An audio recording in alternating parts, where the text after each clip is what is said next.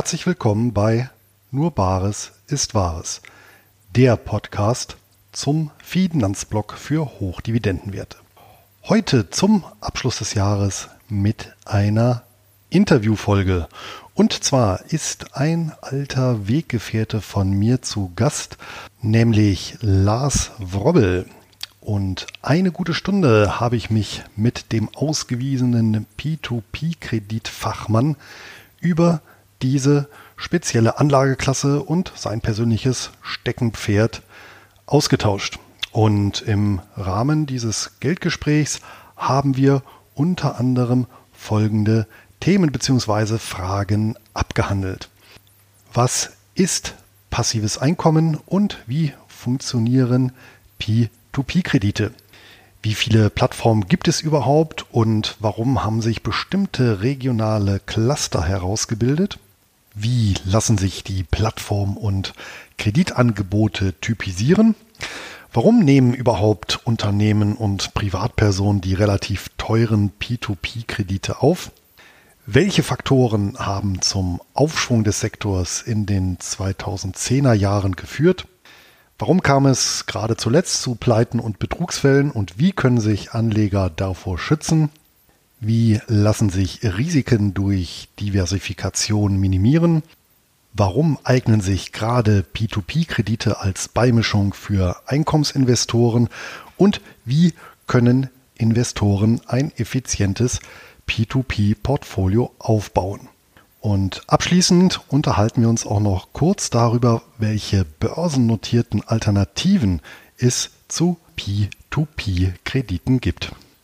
Alle wichtige Informationen zur Folge einschließlich der Internetadressen gibt es im Blogbeitrag. Dort finden sich auch die Hinweise auf das aktuelle Gewinnspiel.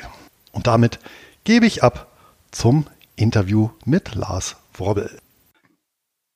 Heute bei mir im letzten Geldgespräch des Jahres zu Gast der Mann, der das Verdienst beanspruchen darf, im deutschen Sprachraum eine Finanzinnovation bekannt gemacht zu haben. Und nach wie vor betreibt er hierzulande den größten und bekanntesten Blog zum Thema P2P-Kredite. Mit Erfolg offensichtlich, was sich allein an der Zahl der Nachahmer ablesen lässt. Hallo nach Ostwestfalen und herzlich willkommen, Lars Frobbel.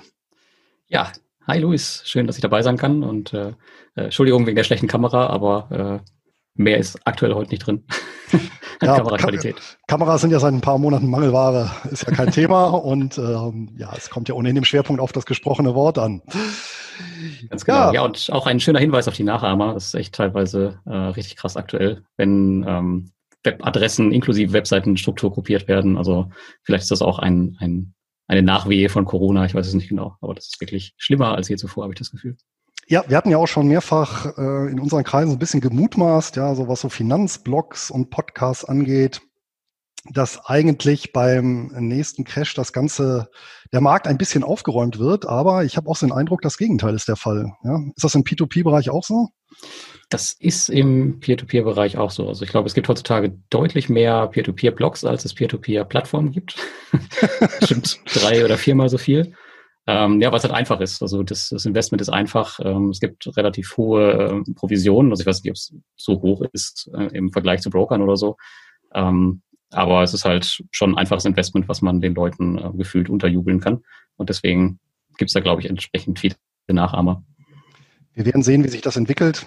Ähm, du warst auf jeden Fall in dem Bereich wenn ich da richtig informiert bin, einer der ersten, wenn nicht sogar der erste, schreibst regelmäßig zum Thema P2P-Kredite unter passives Minus Einkommen minus mit minus p2p.de. Ging es damals nicht kürzer in, in der Frühphase des Internets? Ja, also erstmal, äh, ich war nicht der erste Blog. Der erste Blog war das Peer-to-Peer-Kredite.de Forum von dem Klaus Lehmann. Also Klaus Lehmann gab schon, bevor es überhaupt Peer-to-Peer-Kredite gab, so gefühlt. okay, aber dann weiß so man hiermit die Referenz, ja. Okay. ich war so äh, der erste Blog, der sich halt ähm, persönlich damit beschäftigt hat. Das heißt, ich habe da so eine Story dahinter gestellt. Also ich als Investor habe halt angefangen, auf den Plattformen zu investieren und habe das halt alles öffentlich gemacht. Das war so ein bisschen der Unterschied. Und er hat mehr so ein informatives Forum, wo mhm. ich auch selber heute noch immer noch gerne reinschaue. Aber ich war dann, würde ich mal so sagen, ähm, mit einer der ersten, also nicht der erste. Ja, und der Name, ähm, das war sehr, sehr witzig. Also das war tatsächlich meine allererste Website, die ich selber gebaut habe. Also ich bin zwar ähm, Entwickler von, von, vom Beruf, also Softwareentwickler, aber ich habe keinen Plan gehabt von Webseitenentwicklung und irgendwann in der, als ich SEO gegoogelt habe, also diese ähm, Suchmaschinenoptimierung, wurde mir gesagt, es ist wichtig, dass die Keywords, für die man ranken will, auch in der ähm, in der URL stehen. Und gut, ich wollte halt für passives Einkommen ähm, ranken und Peer-to-Peer-Kredite und deswegen war passives Einkommen mit Peer-to-Peer, dachte ich, eine gute Idee. heute weiß ich, dass das nicht der Fall ist, aber ähm, ich bin heute auch deutlich fauler als damals und deswegen ähm, habe ich es tatsächlich so gelassen. Ja, ist ja mittlerweile auch, würde ich sagen, ein Markenname, oder? Also das verbindet man ja unmittelbar mit dir. Tatsächlich. Ist aber tatsächlich auch ein bisschen irreführend auf der anderen Seite, weil ähm, das Investment ist halt nicht zwingend immer passiv, aber man kann es halt so passiv gestalten, wie nur irgendwie möglich. Da können wir auch nochmal gleich drauf zu sprechen kommen. Genau. Ähm, wann, wann bist du gestartet nochmal? In welchem Jahr? Äh, mit dem Blog 2015. Das Buch kam 2014. Ja, also mit fünf Jahren, da gehört man schon zum Urgestein der deutschen ja. Finanzblogger-Szene. Kann man so sagen, oder? Kann man wohl so sagen, ja. Ja, da sind auch schon einige, glaube ich, wieder abgetaucht in der Zwischenzeit, die dann. Ja, ich glaube, so die Halbwertszeit von Blogs ist so ein bis zwei Jahre. Ich glaube, dann hören die meisten auf, wenn sie dann merken, okay, da kommt nicht äh, genug Geld bei rum oder haben irgendwie keine Zeit mehr. Kind bekommen, studieren, was auch immer. Ja, das haben übrigens schon viele gesagt, dass so zwei Jahre so eine magische Grenze ist. Also wer es darüber gepackt hat, da ist dann die Wahrscheinlichkeit doch relativ hoch, dass das Ganze zumindest dann ein Langläufer wird. Ja, ja nehmen wir doch mal den, die besagte URL, also die Adresse deiner Seite und zerlegen die in die Einzelbestandteile. Das erste, das ist ja auch so eine Sau, die die letzten Monate und Jahre durchs Dorf getrieben wurde. Passives Einkommen. Wie definierst du das denn für dich? Ja, tatsächlich. Also ich habe mehrere Bücher zu dem Thema, also nicht äh, unbedingt unter meinem Namen, aber deswegen weiß ich auch, dass es sehr, sehr gut äh, funktioniert, das, das Thema. Also passives Einkommen ist für mich eigentlich, kann man sagen, ein Einkommen, das man mit so wenig eigener Kraft wie möglich bewirtschaften kann. Ähm, es kann aber durchaus dabei sein, dass man jetzt mehrere Jahre zuvor dafür arbeitet und zwar auch mehr als je zuvor, um dass das passive Einkommen irgendwann überhaupt oder dass das Einkommen überhaupt irgendwann mal passiv wird. Also zu, zu, solchen Projekten zählen beispielsweise Webseiten oder auch Bücher. Schreibst erstmal ein Buch und steckst da Zeit rein, verdienst erstmal gar nichts und veröffentlichst das dann. Und dann, wenn du Glück hast, verdienst du Geld. Ähm, aber das muss halt nicht so sein. Und dazu gehören natürlich auch die Investments. Das ist, glaube ich, so das passivste aller Einkommen. Also muss hier einmal ein, ein Aufwand an Recherche betreiben. Und danach hat man nur noch so gefühlt Wartungsaufwand und ähm, checkt vielleicht einmal seine Investments einmal im Jahr und weiß dann, okay, hier bleibe ich drin oder nicht und muss halt nichts weiter tun und bekommt halt seine Ausschüttung. Also es ist halt ein, ein Einkommen, was mit sehr, sehr wenig eigener Kraft zu betreiben ist am Ende. Das soll eigentlich das Ziel sein. Aber mhm. es ist nicht komplett, es ist nicht so, dass man komplett gar nichts mehr machen muss. Also das verstehen die meisten Menschen, glaube ich, einfach falsch daran. Ja, gut. Aber jetzt letztendlich im, im Bezug auf P2P-Kredite reden wir letztendlich von einem Einkommen, äh, das du generierst aus Investitionen heraus. Korrekt. Ja. Und für mhm. diese Investition logischerweise benötigt man Kapital und dieses Kapital muss man sich ja vorher irgendwie beschafft haben. Ja, das heißt, irgendjemand wird im Zweifelsfall dafür gearbeitet haben, äh, Vorfahren oder man selber. Und ähm, ja, nach der Investition, und ich glaube, das Ziel teilen wir ja auch ein Stück weit, äh, soll es eben so bequem wie möglich sein und eben im Prinzip ja ein Investmenteinkommen auf Autopilot sein. Ne? Korrekt, das hast du schön gesagt. Ja, ja, ne? ja was sind denn jetzt für die, die jetzt nicht so ganz in der Materie drinstehen, jetzt haben wir den Begriff ja auch öfter verwendet, P2P-Kredite und warum eignen sie sich für einen Investor auf Autopilot, deiner Meinung nach? Ja, so vielleicht bleiben wir gerade bei dem Beispiel, das du genannt hast, mit dem, mit dem Autopilot. Also äh, muss ich einfach vorstellen, dass man ein Auto hat und der normale Weg ist halt, wenn man das finanzieren möchte, man geht zur Bank und bekommt einen Kredit. Und ähm, hier wäre der Weg halt vom Kreditnehmer, dass man halt zu einer Peer-to-Peer-Plattform geht und da das Geld bekommt. Auf der anderen Seite steht aber nicht die Bank, sondern auf der anderen Seite stehen halt äh, Investoren wie du und ich und noch vielleicht 100 äh, oder 200 andere, die halt einen kleinen Teil von ihrem Geld geben, um dein Auto zu finanzieren. Auf der anderen Seite bekommen sie halt eine entsprechende Rendite raus. Und das ist eigentlich alles, äh, das Grundprinzip. Das gibt es in tausend, zigtausend verschiedenen Formen mit ähm, Geschäftskrediten, Immobilienkrediten etc. Aber das ist halt ähm, die Basis, aus der alles entsteht. Und das Coole an diesem Investment ist halt, dass man wirklich ähm, sogenannte Auto-Invests hat oder manchmal sind sie auch Portfolio-Bilder und da kannst du halt dein Geld auf der einen Seite reinkippen und diese Portfolio-Bilder, die investieren für dich komplett automatisch nach deinen Einstellungen und du musst eigentlich mehr nicht dafür tun, sondern du bekommst äh, ganz Gegenteil täglich dann deine Ausschüttung, wenn man halt mhm. genug Kredite hat. Gut, um das nochmal so ein bisschen zu plastischer äh, darzustellen, äh, wenn wir zu einer P2P-Plattform gehen, heißt das, einer, eine Person, die einen Kredit haben möchte, jetzt egal für welchen Zweck, äh, sucht in der Regel ja eine Internetseite auf, die anbietet, äh, ja, eine, eine Kreditofferte eben anbietet. Beispielsweise, ich glaube mittlerweile so bei, bei Check24 oder sowas, bei so großen Vergleichsportalen gibt's ja mittlerweile auch Kreditangebote. Äh, so ähnlich kann man sich dann, dann vorstellen, ne? dass man sich dann registriert, äh, entsprechende Anfrage einreicht und dann eben einen Kredit bewilligt bekommt oder nicht. Eben statt in der Bankfiliale in einem Internetportal. Und hinter dem Portal steht dann aber eben nicht ein Finanzinstitut, ja, sondern eben eine ja, große Summe von, von Anlegern, die im Prinzip das Portal beziehungsweise die Kredite refinanzieren. Ist das so mhm. richtig? Richtig, ja. Okay. Gut. Und ähm, jetzt hast du ja gesagt, es gibt es in zig, zig Varianten und ja auch weltweit, ähm, ja. wenn ich da richtig informiert bin. Hast du denn so grob eine Ahnung, wie viele Plattformen es weltweit gibt oder zumindest dann so in Europa? Also weltweit wird es äh, Tausende geben. Ähm, ich glaube, der größte Cluster ist hier im, in China gewesen. da gab es eine ziemlich harte Regulierung. Also die hatten wirklich, ich glaube, über drei oder 4.000 Peer-to-Peer-Plattformen allein in China. Und nach der Regulierung sind es jetzt, glaube ich, noch unter 100 und es werden, glaube ich, noch weniger werden, weil die wenigsten diese Auflagen erfüllen können. Und europaweit gibt es laut meinem letzten Stand circa 100, ich glaube 90, 100 rum. Mhm. Ähm, das ist so die Zahl, die wir hier in Europa haben. Ja, das Bemerkenswerte finde ich ja, wenn du ja den Markt etwas sondierst, was diese Plattform angeht, dann, dann bildet sich ja doch ein ziemlicher Cluster im Baltikum heraus. Ja? ja. Also das ist ja wahrscheinlich mit Abstand äh, die Region, wo am meisten Plattformen beheimatet sind. Äh, warum ist das so? Oder wie ist das gekommen? Ja, ich glaube, die ganzen baltischen Staaten, die sind halt extrem Fintech-affin. Ähm, es gibt keine keinerlei Regulierung, also in Litauen schon, aber wenn wir zum Beispiel nach Lettland schauen, da gibt es keine sonderlich harte Regulierung. Gleiches gilt äh, in, in gewissem Maße auch für, für Estland. Und auf der anderen Seite sind die Kosten da relativ niedrig. Mhm. Und ja, das und diese fehlende Regulierung, das führte ja auch in, in den letzten Jahren oder im letzten Jahr erstmal so ein bisschen äh, für Schlagzeilen, denn das äh, hat natürlich auch Nachteile mit sich gebracht, nämlich dass sich da halt auch der ein oder andere Scam drunter mischt. Aber letztendlich kann man sagen, viele der Plattformen sitzen da einfach, weil es einfach ist, weil es günstig ist und weil halt eine entsprechende Regulierung fehlt. Ja, und jetzt wo du sagst, äh, klar, das Baltikum, insbesondere Estland, war ja auch äh, so die Avantgarde, was eben die Digitalisierung angeht, ne? von ja. äh, allen selbst öffentlichen Prozessen. Ähm, da waren ja ganz, ganz früh mit dabei und ich meine aber auch, die waren dann dafür auch im Gegenzug auch sehr anfällig. Da gab es ja auch, glaube ich, mal Hackerangriffe auf bestimmte Regierungsinstitutionen und das, das entsprechende Netz.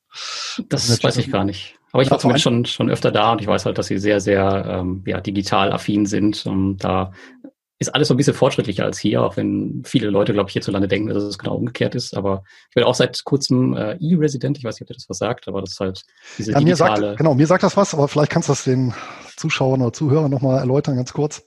Ja, die E-Residency, das ist quasi eine Art digitale Staatsbürgerschaft vom Land Estland. Und damit ist man halt in der Lage, also jetzt nicht Staatsbürger in dem Sinne, dass man jetzt wählen kann, aber man kann zumindest, hat die Möglichkeit dort äh, Firmen zu eröffnen und man hat die Möglichkeit Konten zu eröffnen und halt diverse andere Dinge zu machen. Und die Bürger im Land können halt auch über ihre entsprechende ID sowas machen wie wählen, die können alle Amtsgeschäfte machen, die man halt, für die man hier normalerweise zum Rathaus gehen muss und so. Also da sind die schon deutlich, deutlich ja. weiter als wir. Und Steuererklärung ist auch ein großes Thema, das wird auch alles bei denen darüber abgewickelt. Also quasi alle administrativen Prozesse kannst du eben über diese eine Karte, ist das ja, glaube ich, ne? Und da gibt es auch so ein Lesegerät für abwickeln. Ja, genau. Leider musste ich dafür nach Berlin fahren. Das war ein bisschen ärgerlich, weil da die Botschaft ist, aber naja. Das ist das Einzige, was da nicht digital ging, ja. Ja. Gut.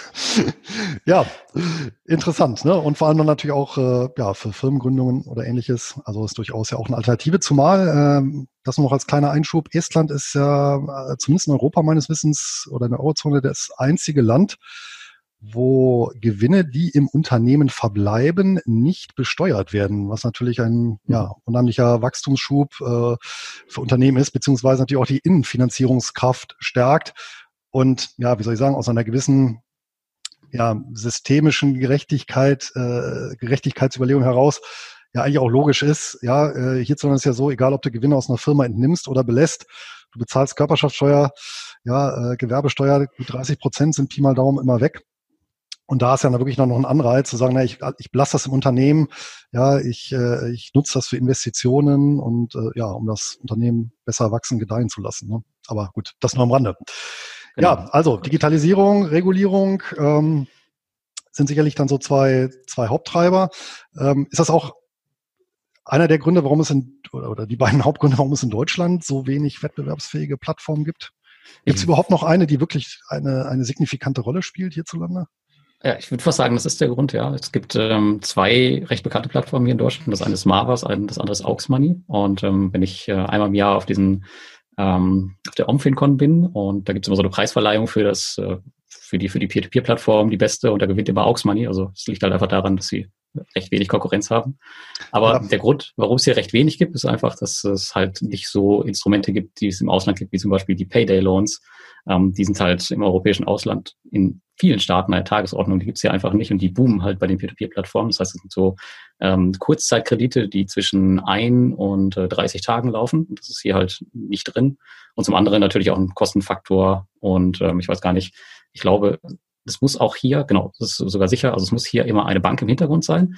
Das ja. heißt, wenn du jetzt ein, äh, ein Account bei der Plattform Auxmoney öffnest, dann musst du auch zugleich einen Account, also ein eigenes richtiges Bankkonto bei der Partnerbank eröffnen, weil die wiederum die Zahlungen abwickeln. Das heißt, du hast eigentlich zwei Accounts und ähm, ja, das Ganze ist halt nicht so optimal gelöst, würde ich mal meinen.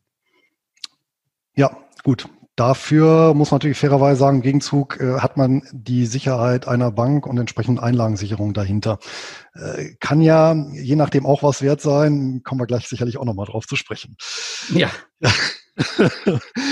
ähm, gibt es denn jenseits des Baltikums ähm, noch Länder, die interessante Plattformen beherbergen? Ja, also es gibt auch äh, einige Plattformen in Irland. Da gibt es eine recht bekannte Plattform, die heißt Linked Finance. Die äh, finanzieren auch kleinere, mittlere Unternehmen. Die sind schon relativ alt und auch lange dabei. Äh, dann gibt es noch in Tschechien einen Peer-to-Peer-Marktplatz, also ähnlich wie Mintos, der heißt Bonster. Die ähm, vermitteln aber auch ihre Kredite oder die Kreditgeber kommen halt auch aus der ganzen Welt. Also die haben, glaube ich, auch welche aus Südafrika dabei, aber die sitzen in Tschechien. Mhm. Und äh, dann gibt's mit Robocash noch eine Plattform, die in Kroatien ansässig ist, aber aus Sibirien operiert, aber ihre Kredite in Singapur und Vietnam hauptsächlich vergibt. Also da gibt's klingt, die, klingt sehr solide, ja. tatsächlich, tatsächlich ist es eins der solidesten Unternehmen, wenn man auf die Bilanzen schaut, aber ja, macht erstmal von außen eher nicht so den Eindruck, ja. Ja, muss man natürlich schon fairerweise sagen, ja, das stimmt. Die wären ja, aber was für dich, weil die geht jetzt nämlich an die australische Börse, das vielleicht auch noch dazu. Äh, das ist auf jeden Fall äh, ja interessanter interessanter Fakt. Ja, Unternehmen mit Sitz in Kroatien, Operationsbasis in Sibirien und dann in, Singa äh, in ja, Singapur aktiv und an der Börse von Sydney dann notiert. Werden wir beobachten. Ja, jetzt hast du ja schon gesagt, äh, es gibt Marktplätze und Vermittler. Vielleicht wollen wir das Ganze mal so ein bisschen äh, typisieren, weil in der Tat, das ist ja auch ein erheblicher Unterschied, es gibt ja zum einen Plattformen, die wirklich direkt selber Kredite vergeben und andere, die stellen im Prinzip ja einen Marktplatz zur Verfügung für ja klassische Kreditvermittler, die man jetzt so in Deutschland glaube ich auch nicht so gut kennt. Ne? Nee, überhaupt gar nicht. Also genau, es gibt ähm, die Marktplätze. Da ein bekannter ist da Mintos und an Mintos wiederum angeschlossen sind, ich glaube, aktuell um die 60 Kreditgeber. Und die wiederum, ähm, die nehmen halt, also da gehen die Leute halt hin, nehmen sich die Kredite und die verkaufen die weiter an Mintos. Und da werden die auf dem Marktplatz, äh, auf den Marktplatz gestellt und wir als Investoren können da halt investieren. Ja. Das ist das Marktplatzmodell, da gibt es ähm, zwei, drei größere Plattformen von und es gibt auch welche wie Debitum Network, die nur auf äh, Firmenkredite spezialisiert sind. Das ist auch ganz interessant. Und ähm, weiterhin gibt es dann halt die klassischen Peer-to-Peer-Plattformen, was du halt sagtest jetzt eben, äh, wie Bondora. Das muss man sich ja vorstellen, wie prinzipiell ein Kreditgeber, der auf Mintos angeschlossen ist. Ähm, aber in der Krise hat sich gezeigt, dass die für den Investor möglicherweise die bessere Wahl sind, weil die deutlich besser ähm, ihre Kredite unter Kontrolle haben. Also wenn halt mal zehn Kreditgeber bei äh, Mythos pleite gehen, dann muss man halt damit leben. Aber wenn man halt in einen soliden investiert, wie zum Beispiel Bondora, dann geht man am Ende vielleicht mit mehr Rendite nach Hause, als es bei Mythos der Fall ist. Und mhm. dann gibt's noch die Immobilienplattform, die halt Immobilienkredite hauptsächlich finanzieren. Ähm, aber nicht nur das, die sammeln auch Geld ein, um zum Beispiel Immobilien zu kaufen und die dann zu verkaufen. Das ist auch ziemlich ziemlich äh, on vogue, wenn man so sagen will. Und ähm, es gibt auch Equity-Plattformen, wo man halt, äh, oder Equity-Projekte auf diesen Immobilienplattformen, wo man, wo das Geld dann halt in die Immobilien gesteckt wird und man partizipiert halt dann selbst an dem Verkaufspreis später, die halt aber ein höheres Risiko haben. Und dann haben wir auf, als vierte Plattform oder als vierte Variante noch die ähm, Crowdfunding-Plattform, wie Crowdestor, wo halt das Geld eingesammelt wird, um irgendwelche coolen und hippen Projekte zu finanzieren, würde ich mal sagen. So kommt es einem immer rüber, wie irgendwelche ähm, ja, Forstinvestments in, in Lettland oder irgendwelche Pelzfarmen. Es gibt auch coole Sachen wie Konzert, die natürlich alle abgesagt wurden letztes Jahr. Also, aber dafür kriegt man halt auch Renditen zwischen 20 und 40 Prozent. Aber ein entsprechendes Risiko hat man da halt immer hinter. Ja, genau. Oder eben Totalverlust, ja. Da, irgendwo dazwischen Oder bewegt sich das Ganze dann, ja. ja. Gut, also halten wir es nochmal fest. Es gibt auf der einen Seite Plattformen, die selber direkt Kredite vergeben, also als äh, Kreditgeber tätig sind. Dann gibt es Plattformen, die als Marktplatz tätig sind, die wiederum vielen anderen ähm, Kreditvergebern ähm, oder Kreditgebern ja im wahrsten Sinne des Wortes eine Plattform bieten. Mhm. Das sind die beiden grundlegenden Unterschiede. Und dann hinsichtlich der Kreditarten gibt es einmal eben Privatkredite, es gibt äh, Firmenkredite, Immobilienkredite und ich jetzt mal jetzt so Spezialkredite oder Projektkredite für eben ja äh, solche besonderen äh, ja, abgekapselten äh, Aktionen, wie eben, ja, ich glaube, Filme gibt's ja da auch, ne, die damit finanziert werden oder äh, ja. Äh, ja die übrigens sehr erfolgreich sind. Ja, tatsächlich. Oder Computerspiele hatte ich auch gesehen, ne? Gibt's ja auch, ne? Solche Geschichten. Ja, dann gibt's ja, ähm, wie, ja, wie gesagt, im, im richtigen Leben auch, äh, gibt's ja Kredite, die auch in verschiedenen Sicherheitskategorien, ja, einmal besichert, einmal unbesichert, sind da, glaube ich, so die zwei grundlegenden. Ja, das mhm. heißt, von den im Prinzip äh, ja unbesicherte, hat's ja schon gesagt, so Payday-Loans. Also es wäre ja sowas wie hierzulande ähm, ja so ein, ein ähm, ja, die Kreditlinie beziehungsweise der Dispo, ja, äh, geht ja so ein bisschen in die Richtung, ist ja wahrscheinlich auch so ein Dispo-Ersatz in vielen Ländern. Ja, und auf der einen Seite, anderen Seite gibt es auch so besicherte Kredite, zum Beispiel ja, im Bereich Immobilien oder ja, zum Beispiel bei, bei Kraftfahrzeugen ne, oder auch bei Geschäftskrediten ist ja auch so, dass die manchmal dann besichert sind mit über Bürgschaften oder auch Immobilien oder weiß nicht, Fuhrpark oder ähnliches. Ne? Mhm. Ja, manchmal sind sie auch nur besichert mit der persönlichen Sicherheit, dass es halt die Sicherheit gibt. ja, also mit einer abstrakten Sicherheit. Ja, ist aber sehr, sehr beliebt. Also das äh, gibt es tatsächlich. Ähm, also viele Plattformen sehen das als Sicherheit, wenn jemand sagt, ich sichere das aber ab, dass äh, im Falle der Fälle habe ich was und zahle das alles zurück. Ja, okay. Gut, jetzt äh, ist natürlich so, äh, vermutlich, wenn man das so hört und jetzt nicht so tief in der Materie steckt, dann ist natürlich so die erste Frage, die einem durch den Kopf geht, naja, äh, warum gehen überhaupt Unternehmen oder Privatpersonen zu eben so einer Plattform hin, holen sich da einen Kredit? Ähm, warum gehen die nicht zur Bank, wo es im Zweifelsfalle ja äh, vermutlich günstiger ist? Ja, also sprich, ist das eine Resterampe? Ja, also das äh, Argument trifft auf jeden Fall, glaube ich, zu ähm, in vielen Fällen, aber ich würde sagen nicht in allen. Also es gibt halt tatsächlich den Fall, dass es halt Privatpersonen gibt, ähm, die bei der Bank keine Kredite bekommen und ähm, dann halt zu solchen Plattformen einfach gehen. Ähm, aber der andere Grund ist, dass es halt auch einfacher ist. Und das habe ich in Armenien selbst gesehen. Ich habe ähm, da einen Darlehensanbahner, einen Kreditgeber von Mintos besucht letztes Jahr, letztes Jahr, 2019, ja. Und äh, da war es halt so, diese Payday-Loans beispielsweise, die holt man sich, naja, am Schalter, wie man an eine, an eine Bude geht und sich irgendwie eine Zeitschrift holt. Also das war echt äh, so, ein, so, ein, so ein Massenverfahren.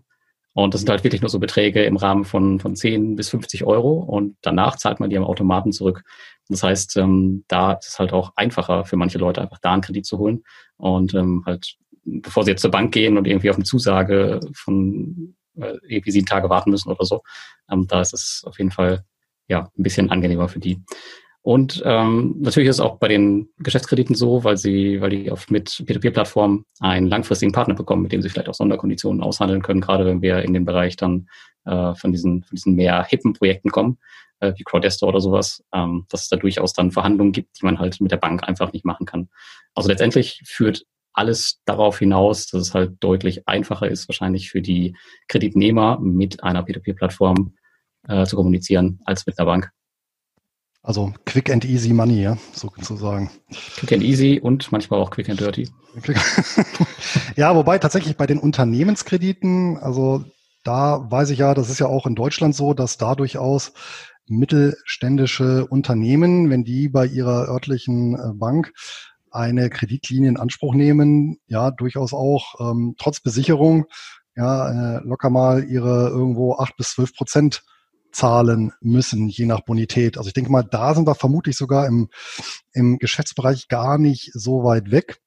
Mhm. Und gut, bei den Privatpersonen muss man natürlich sagen, wir haben hier in Deutschland natürlich eine ausgezeichnete Bankinfrastruktur, was natürlich wiederum daran liegt, ja, wer Geld eben irgendwo verleihen möchte, äh, muss ja irgendwo eine Banklizenz im Hintergrund haben, hat mir auch eben gesagt. Und natürlich in anderen Ländern nicht so. Ich selber kenne das natürlich so aus der äh, Peripherie äh, Europas, also Südeuropa, Spanien beispielsweise, wo es ja tatsächlich auch diese ja, äh, Kreditläden gibt, also wirklich so Ladengeschäfte, wo man eben reingeht und dann eben auch einen Kredit bekommen kann. Ich denke mal, das ist so ähnlich wie in Armenien oder was ja noch in anderen Ländern, wo du tatsächlich mal solche Filialen von solchen äh, Kreditgebern wirklich mal besucht hast, die quasi über diese Plattform refinanziert werden. Ne? Ja, das war echt äh, ein cooles Erlebnis. Und ein anderes Erlebnis hatte ich in Jakarta, in Indonesien. Da habe ich auch einen anderen Besuch. Und ich dachte eigentlich, es wäre umgekehrt. Also, dass man in Armenien beispielsweise mehr ähm, das mobile Geschäft hat über Smartphone und in Indonesien dann an den Schalter gehen muss. Aber es war genau umgekehrt.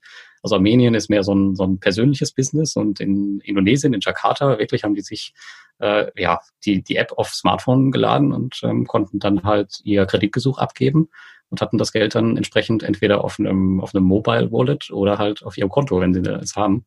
Und ja, in manchen Ländern funktioniert halt einfach anders und deswegen sind solche in Anführungszeichen Strichen einfachen Strukturen für die Menschen angenehmer oder halt überhaupt zugänglich. Ich glaube mal, in Indonesien ist nochmal ein ganz anderes Thema als in Europa. Ja, auf jeden Fall. Und ähm, dort, wo das Ganze dann tatsächlich äh, automatisiert läuft, also letztendlich auch übers, äh, übers Netz. Ähm, wie hast, oder weißt du da, wie die ähm, Kreditgeber letztendlich ja die Bonität prüfen? Gibt es da auch dann sowas in den Ländern, sowas äh, wie hier eine Schufa oder äh, geht das dann auch über äh, Gehaltsmitteilungen, die dann irgendwie eingescannt und hochgeladen werden? Oder wie, wie funktioniert da so eine Bonitätsprüfung, wenn das wirklich rein online basiert ist? Ja, das ist äh, komplett äh, datenbasiert in manchen Ländern. Also es, man muss dazu sagen, also erstmal vorweg, es funktioniert in jedem Land unterschiedlich. Und es gibt solche Kreditauskunfteien wie die Schufa, die gibt es auch im Baltikum und die gibt es auch in anderen Staaten. Ich weiß allerdings jetzt bei dem indonesischen Fall, da war es halt so, dass es rein datenbasiert ähm, auf Daten von zum Beispiel äh, der Nachbarschaft beruht oder den monatlichen Kosten der Handyrechnung und das halt alles zusammengepackt wird und dann eine künstliche, künstliche Intelligenz sagt, okay, du bekommst Kredit und du bekommst keinen. Also da sitzt keiner mehr hinter, der dieses, der das jetzt irgendwie sonderlich prüft. Da weiß es halt äh, ganz genau. Also das, das wird nicht mehr gegengeprüft, sondern der, das Geld wird dann einfach ausgezahlt auf Basis der Daten, die vorliegen, was bei einer klassischen Kreditauskunftei wie der Schufa vielleicht nochmal anders ist. Äh, da ist es definitiv anders, ja. ja. Wahrscheinlich wird auch irgendwann, äh, weiß ich nicht, äh, Facebook gescannt, um zu gucken, was die Person so gesagt und äh Ja, aber auch die, auch die Schufa äh, bezieht solche Faktoren durchaus schon ein. Also in welcher ja. Nachbarschaft wohnst du? Wenn alle ja. ähm, um dich herum arm sind, dann kann es sein, dass du halt keinen Kredit kriegst, weil du einfach in so einer verarmten Nachbarschaft wohnst. Ja, das deine Bonität an sich gut ist. Ja, das ist das sogenannte Geoscoring, ne? Also dass man dann sagt, okay, ja. Da färbt dann die, die Umgebung ab. Gut. Ja, die ersten europäischen Plattformen sind ja in den 2000er Jahren schon gegründet worden. Ich glaube, so ähm, Bondora war ja ganz früh mit dabei, 2007 meine ich. In der Finanzkrise, ja. Mhm. Ja, genau. Bester Zeitpunkt. ja, aber immerhin schon Sturm erprobt. Ähm, der richtige Aufschwung, und das wurde ja dann ein Stück weit zum Problem, der kam ja dann tatsächlich so in den 2010er Jahren. Und wenn man sich die jetzt nochmal Revue passieren lässt, dann stellt man natürlich fest, das war ja äh, die Sonnenseite eines globalen Aufschwungs. Ja, die alle Märkte sind ja hochgegangen, die Aktienmärkte, die Wirtschaft ist gestiegen, natürlich auch durch die fleißigen ähm, Finanzspritzen der Notenbanken. Gut, in Europa hat es ein bisschen gehakt teilweise, da war noch so die Griechenland-Krise zwischendurch mal. Ja, aber ähm, insgesamt ist das Ganze natürlich ja unter so wirklich sehr boomenden Rahmenbedingungen ist der, der ganze Sektor ja letztendlich ähm, groß geworden. Und was ja auch noch hinzukam, ein sinkendes Zinsniveau. Und wenn natürlich irgendwie das Tag, der Tagesgeldzins von äh, ja irgendwie Finanzkrisenzeiten so sechs Prozent äh, dann äh, runtergeht auf dann irgendwann nahe Null und dann irgendwann auch drunter, dann ist natürlich sehr verführerisch, ja, das Geld umzulenken auf so Plattformen, die dann eben äh, zehn oder mehr Prozent äh, bieten. Ja. Ähm, oder gibt es da deiner Meinung nach noch weitere Faktoren, die da eine Rolle gespielt haben, dass das in den 2010ern dieser Sektor wirklich so geboomt hat, selbst in Europa? Ähm, naja, das ist einfach die Tatsache gewesen, dass man mit, ich muss sagen, mit ein paar Klicks im Internet tatsächlich Geld anlegen konnte. Und das hat seinerzeit halt einfach ins äh, Schwarze getroffen. Oder du hast es halt schon gerade gesagt, ähm, funktioniert halt ganz gut in guten Zeiten. Deswegen hat sich gerade als die äh, Covid-19-Krise oder der Blitzcrash kam, äh, dieser Begriff ähm, Schönwetterinvestment irgendwie so ein bisschen äh, geformt. Und ja, aber tatsächlich sind die Produkte einfach super einfach. Die haben ähm, oft tägliche Ausschüttung und das zieht die Leute halt extrem an, dieser Gedanke vom passiven Einkommen, dass ich halt täglich wirklich ähm, Geld auf mein Konto bekomme. Und wenn man das jetzt mal hochrechnet bei den Zinsen und wenn man seine Fixkosten vielleicht gegenüberstellt, dann wird man am Ende merken, gut, wenn das alles super läuft, und ich meine, ich weiß selber, ich habe äh, selbst eine Menge da investiert, dann ist halt mit recht wenig Geld einfach, äh, recht wenig Geld möglich, einfach seine Lebenshaltungskosten abzudecken. Das sind äh, Gründe und natürlich auch das Expansionsverhalten der Kreditgeber selber. Also ähm, mit den P2P-Plattformen haben die halt eine Möglichkeit gefunden, ähm, ihr, ihr Geschäft halt über ihre Grenzen hinaus einfach zu erweitern. Und ähm, als sie gemerkt haben, okay, das funktioniert, äh, haben die dann halt ja, ihre Kredite rausgeblasen, äh, gefühlt über halb Europa. Das ist auch der Fall. Ja. Ja, jetzt hast du ja gesagt, äh, ein ganz wichtiges äh, Wörtchen, nämlich wenn, also wenn die Rahmenbedingungen passen. Und wenn wir das Ganze mal äh, zusammenziehen, also wir haben Wirtschaftsboom, ja, wir haben Anlagenotstand, wir haben Firmen, die im Ausland sitzen, ähm, ja, ein allgemein sonniges Gemüt. Das zieht natürlich, ähm, ja, zum einen muss man schon sagen, Betrügereien natürlich an. Zum zweiten gibt das natürlich auch einen Anreiz, hast du selber gesagt, das Geschäftsmodell ja so weit auszudehnen, bis natürlich sowas dann teilweise auch auf sehr wackeligen Beinen stehen kann. Und es kam natürlich auch, wie es kommen musste. So 2019 und dann 2020 hatten wir dann auch in dem Sektor hier in Europa die ersten, muss man sagen, ja, spektakulären Pleiten und Betrugsfälle. Ja, richtig. Wobei das mit der Pleite und Betrugsfällen, das ist ja meistens nicht so, nicht so ganz ausdifferenziert. Also bei manchen weiß man es noch nicht, ist es wirklich eine Pleite oder ist es Betrug gewesen? Aber ja, richtig, ja. Ja. Hm, klar, das hat dann natürlich äh, zu einer Gegenreaktion geführt ja, dass natürlich dann äh, hier viele Anleger dann verzweifelt versucht haben, wieder Geld abzuziehen, was ja mhm. nicht so einfach geht, muss man dazu auch sagen, weil das Geld ja gebunden ist. Mhm. Was würdest du denn sagen, was sind so wichtige Kriterien für jemanden, der sich eine Plattform sucht, um ja A, einen möglichst soliden Anbieter zu finden und B, einen, äh, der jetzt auch äh, ja eben eventuell nicht betrügt? Ja, also man kann ähm, ja, extrem viele Faktoren äh, anführen. Ich habe dazu auch, glaube ich, mal einen Artikel geschrieben, wie man einen Scam möglicherweise erkennen kann oder wie man vielleicht sein Geld nicht verliert. Den können wir vielleicht mal äh, später verlinken. Aber letztendlich ja. die wichtigsten Faktoren sind die offiziellen Faktoren, also jetzt von irgendeiner ähm, Behörde reguliert. Die Fälle gibt es durchaus in Litauen, wird es auch nächstes Jahr in Lettland geben. Also da gibt es eine Lizenz nächstes Jahr, spätestens im November und einige Plattformen haben sich dafür beworben. Ähm, dann ob es Geschäftsberichte gibt und auch nicht einfach nur irgendwie ein schönes Diagramm, was sie selber gebaut haben, sondern auch sind diese Geschäftsberichte wirklich auditiert von irgendeinem Unternehmen, was vielleicht auch ein mhm. entsprechendes äh, Standing hat und nicht also so wie bei so wie bei Wirecard auditierte. Richtig, richtig, ganz genau. Das war jetzt halt äh, ein, ein blöder Fall, kann man sagen.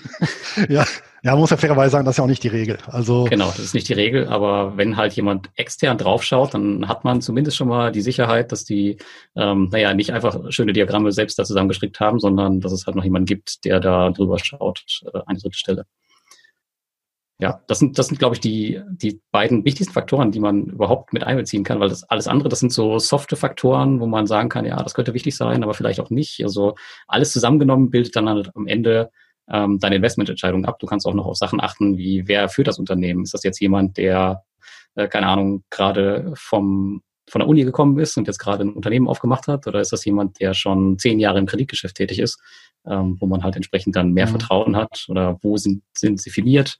Ähm, beispielsweise die Scam-Fälle, bei denen war das so, bei ich glaube zwei, da weiß ich es zumindest ganz sicher, dass die halt aus Lettland operiert haben, ihre Firma allerdings in Estland ähm, firmiert hatten oder gegründet hatten. Und das ist halt, ja, damit haben sie halt so ein, so ein regulatorisches Schlupfloch gefunden für ihre Crowdfunding-Projekte, was sie halt ausgenutzt haben. Und da sollte man halt auch darauf achten, dass man dann entsprechend in einem entsprechenden Umfeld ist und nicht einfach solche mhm. Firmenkonstrukte zusammengebaut hat. Aber das kann auch auf der anderen Seite, müssen es jetzt, muss das nicht unseriös sein. Also wir hatten eben den ja. Fall mit Robocash, die halt in Kroatien firmiert sind, in Sibirien sitzen und woanders wieder Kredite vergeben. Da funktioniert es auch wunderbar. Aber es gibt halt auch immer die schwarzen Schafe dabei. Und die kann man auch überhaupt nicht ausschließen. Man kann nur die Wahrscheinlichkeit verringern, äh, dass man halt so ein schwarzes Schaf erwischt. Ja. Schwarze Schaf in dem Sinne heißt ja, es werden letztendlich Potemkinsche Dörfer gebaut, also äh, Projekte vorgestellt, die gar nicht existieren. Äh, und es ist ja tatsächlich mit einem digitalen System, einer digitalen Plattform ganz leicht, ja, die Illusion aufrechtzuerhalten, es gäbe irgendwelche Zuflüsse und dann kann ich das Ganze eben als Ponzi-Schema ablaufen lassen. Solange ich halt irgendwoher äh, Gelder habe, die zufließen, dann kann ich auch noch um die, um die Auszahlungswünsche berücksichtigen kann, der Anleger, dann ist das Ganze ja kein Problem. Ja, und nee, ich glaube, also. Äh, die, die Tatsache natürlich, dass die Plattformen im Ausland sitzen, äh, ich glaube, wenn dann so ein Fall eintritt eines Betruges, da an das Geld wieder ranzukommen, das wird für deutsche Anleger ähm, ambitioniert, sagen wir mal so. Das ist richtig. Und es gibt auch noch keinen Fall, der erfolgreich wirklich, wo erfolgreich Geld zurückgeholt wurde. Das ist echt ein Problem. Aber tatsächlich machen es die Anleger äh, den Plattformen auch sehr, sehr einfach. Also ich bei Kützal und Investio, das sind zwei ähm, Crowdfunding-Plattformen, die halt hochgegangen sind Ende 2019. Da war ich bei beiden nicht investiert, aber da war es halt so, dass die wirklich naja, Stockfotos von ihren Projekten ins haben. Und ähm, dass es halt ein Jahr später aufgefallen ist, ähm, dass das halt vielleicht nicht in Ordnung sein könnte. Da wurden halt die ähm, die Kreditnehmer, die angeblichen befragt und dann hieß es halt, nee, wir haben keine Geschäftsbeziehung mit denen. Und so ist es halt aufgeflogen. Und ähm, wieder andere, die sind halt ähm, während der Corona-Krise unter dem Zahlungsdruck zusammengebrochen, wie Groupier, da war ich auch investiert. Und im Zuge dessen kam halt raus, ähm, dass es da auch halt Kreditgeber gab, die halt, naja, eventuell ähm, nicht existierten oder die irgendwie zusammengefasst waren unter dem eigenen Firmenverbund selbst, was halt auch ziemlich kritisch ist. Ähm, ja, aber da gibt's halt verschiedene Abstufungen, aber wir als Anleger machen es den Firmen da zum Teil halt auch wirklich, wirklich leicht, wo man halt, naja, man lernt halt auch mit jedem Verlust da dazu. Was ich ja sehr interessant fand, weil du gerade den Namen erwähnt hast, von dieser einen betrügerischen Plattform. Ähm, wir waren ja zusammen auch in der Blogger Launch auf der Invest 2018. Ja, da waren die auch. Genau, da waren die auch. Und das Bemerkenswerte, das, äh, da haben wir uns nämlich dann unterhalten abends an der Bar, an der Hotelbar. Da hat es ja dann auch die die ganzen Plattformbetreiber, die dann in Stuttgart waren, vor Ort äh, auf der Messe, auch dann so für eine Abendveranstaltung eingeladen. Und äh, da konnte man mich genau sehen, das haben wir dann auch gemacht, äh, dass die beiden äh, von dieser einen betrügerischen Plattform komplett isoliert waren. Also mit dem ja. wollte ja eigentlich keiner von den anderen Plattformen, die, glaube ich, nach wie vor alle ja auch existieren, äh, irgendwas zu tun haben. Ne? Also die waren ja schon so Außenseiter oder au ausgegrenzt. Ne? Ist, ist korrekt, ja, genau. Und da haben die mich tatsächlich auch das erste Mal angesprochen und wollten, dass ich über sie schreibe auf dem Blog und äh, haben mir auch entsprechend ähm, Geld geboten dafür. Ich habe es damals nicht gemacht und ähm, das, weil es halt schon ein komisches Gefühl war. Also diese Typen ja. waren sehr, sehr merkwürdig. Ja. ja, die sahen schon ein bisschen seltsam aus. Aber auf der anderen Seite kann man sich trotzdem auch in, in guten Plattformen täuschen. Also das kann halt äh, immer zutreffen. Kommen wir auch nachher nochmal zu, wie man als Anleger da eventuell vorgehen kann. Hm, gibt es denn jetzt mal jenseits wirklich von Betrügereien, eine Plattform, die wirklich die Grätsche gemacht hat, also die Plattform selber ist insolvent geworden. Das heißt ja nicht, dass keine Vermögenswerte da sind. Ne? Die Kredite sind ja ausgeliehen, es kommen ja dann auch Zahlungen. Also gibt es mhm. einen Fall, der dir bekannt ist, wo eine Plattform die Grätsche gemacht hat und dann ganz regulär abgewickelt worden ist. Das heißt, Insolvenzverwalter bestellt, wie das in solchen Fällen üblich ist vom Gericht, der dann äh, die ausstehenden Kredite äh, dann wieder Zins und Tilgung eingesammelt hat und an die Anleger weiterverteilt hat. Ja, ähm, also ich bin jetzt ähm, leider in Anführungszeichen von keiner dieser Pleiten äh, betroffen. Aber ich weiß, dass es ähm, durchaus in den letzten Jahren in Großbritannien äh, Pleiten gab, wo es einen Insolvenzverwalter gab oder gibt und wo die Fälle abgewickelt wurden oder noch werden, wo das halt auch ähm, offiziell läuft. Im Baltikum meines Wissens bisher noch nicht. Es gab eine Plattform, da war ich auch investiert.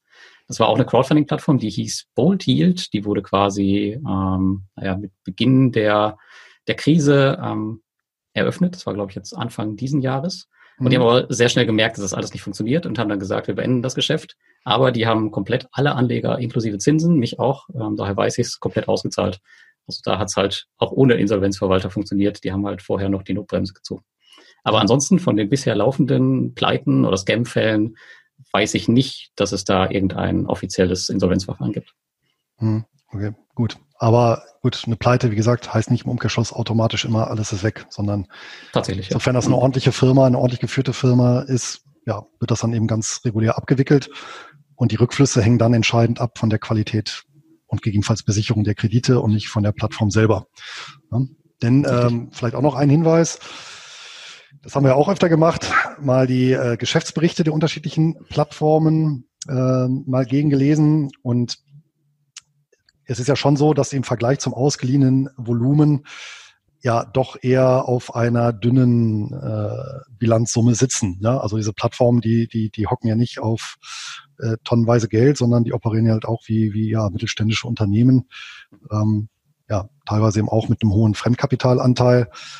Ähm, das heißt, vermutlich dann auch über die nächsten Jahre, die ein oder andere wird dann auch mal ganz normal den Geschäftsbetrieb einstellen müssen. Ne? Kann durchaus sein, ja, gehe ich auch von aus. Gut. Ja, jetzt bevor die äh, Zuschauer und Hörer den falschen Eindruck bekommen, muss ich auch sagen, du warst jetzt wahrscheinlich über die Jahre in 30, 40, 50 Plattformen investiert. Nein, würde ich Nein? nicht sagen. Ich glaube, ich hatte in meiner Hochzeit mal 19 oder 20 Plattformen. Ja, gleichzeitig. Ich, okay. Richtig, genau. Gut, okay. ähm, nee, aber das waren, also die Gesamtzahl der Plattformen, das waren, glaube ich, auch dann nur, also die Plattform, die, in die ich ähm, investiert hatte, die hatte ich auch meistens so lange äh, mhm. bis heute. Und ähm, das waren, glaube ich, das sind, glaube ich, um die 20. Aktuell habe ich jetzt abgebaut, weil ich habe das Jahr halt auch genutzt als Portfolio-Konsolidierung, kann man so sagen. Und momentan sind es, glaube ich, noch 13, die drin mhm. verblieben sind. Und die ähm, investiere ich jetzt weiter. An dieser Stelle möchte ich kurz unterbrechen, um den Sponsor dieser Podcast-Folge vorzustellen. Als Autor und Blogger schreibe ich nicht nur, sondern lese auch viel und gerne. Und das nicht nur zum Thema Geld und Finanzen. Mein Engpass ist dabei, wie sollte es auch anders sein, die Zeit. So stapeln sich schon einmal mehrere Titel gleichzeitig auf meinem Schreibtisch. Und bereits während der Lektüre fordert das Erinnerungsvermögen sein Tribut. Die Halbwertzeit des gelesenen oder gehörten Worts ist gering.